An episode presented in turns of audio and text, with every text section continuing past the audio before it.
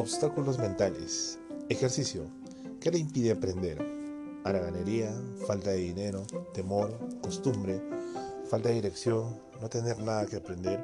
Hay diversas clases de obstáculos mentales que nos impiden aprender y avanzar en nuestro pensamiento. Uno de los obstáculos más grandes y formidables es la haraganería.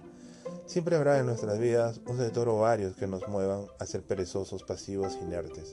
Cuando echamos raíces en la haraganería y no nos sentimos nunca dispuestos al esfuerzo, ya no nos movemos. Aprender cosas nuevas puede implicar un enfrentamiento con lo desconocido, con lo que no nos es ajeno. Cuando así ocurre podemos tropezar con otro de esos obstáculos, el temor. Muchos miedos se basan en percepciones imaginadas más bien que en la realidad. Podemos tener miedo de aparecer como tontos o ignorantes frente a otras personas, pero esto hace que nunca corramos un riesgo. Podemos temerle al fracaso, lo que nos hace esquivar siempre una tarea nueva. Podemos tener miedo al cambio y sentirnos muy incómodos en nuestra rutina.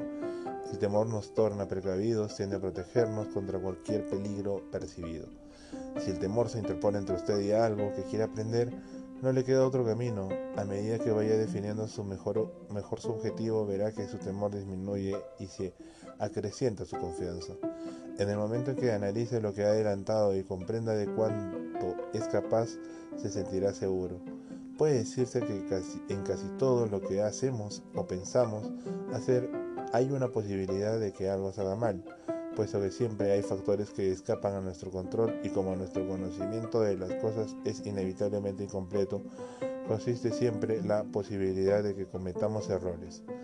En nuestra cultura mantenemos una fuerte asociación entre cometer errores y ser un fracaso. El miedo a cometer errores se convierte en otro obstáculo. Los errores constituyen otras tantas oportunidades de aprender. Son en realidad esenciales en el proceso del aprendizaje pues nos dicen cuánto tiempo de examinar las cosas más de cerca y tratar de considerar otras posibilidades. Cuando se descubre cometiendo un error, piense en ello como en una transición entre el desconocimiento y el conocimiento.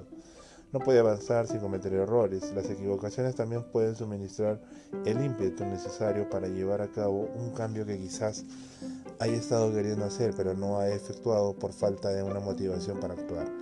Y cuando haya cometido un gran error, entonces piense en las palabras de Walt Disney. Es posible que no lo comprenda cuando suceda, pero alguna vez una descomunal, un descomunal fracaso puede significar para usted lo mejor del mundo. El matemático George Moore decía que para avanzar en la matemática es necesario practicar encarando los problemas en que aún se cometían errores, porque no tiene sentido practicar con los problemas que ya se han resuelto. Síganle la pista a los errores que cometa y utilícelos como una guía para mejorar. Otro obstáculo mental es la idea de que ya sabe usted cuánto puede saberse acerca de algo, sutil o no sutilmente, nos aferramos a ideas favoritas, creencias y puntos de vista. Convertimos a nuestro pensamiento en posiciones inconmovibles y estamos siempre dispuestos a defenderlos a cualquier precio. Pensamos que no podemos estar errados, de modo que no consideramos otras posibilidades. Si entendemos que no podemos mejorar con respecto a lo que somos, entonces no dejamos ni un, resquicio a la posibilidad de perfeccionarnos. Cuando creemos que lo sabemos todo acerca de algo, estamos abandonando el proceso de aprender. Consejo, aproveche los obstáculos mentales como incentivos para progresar.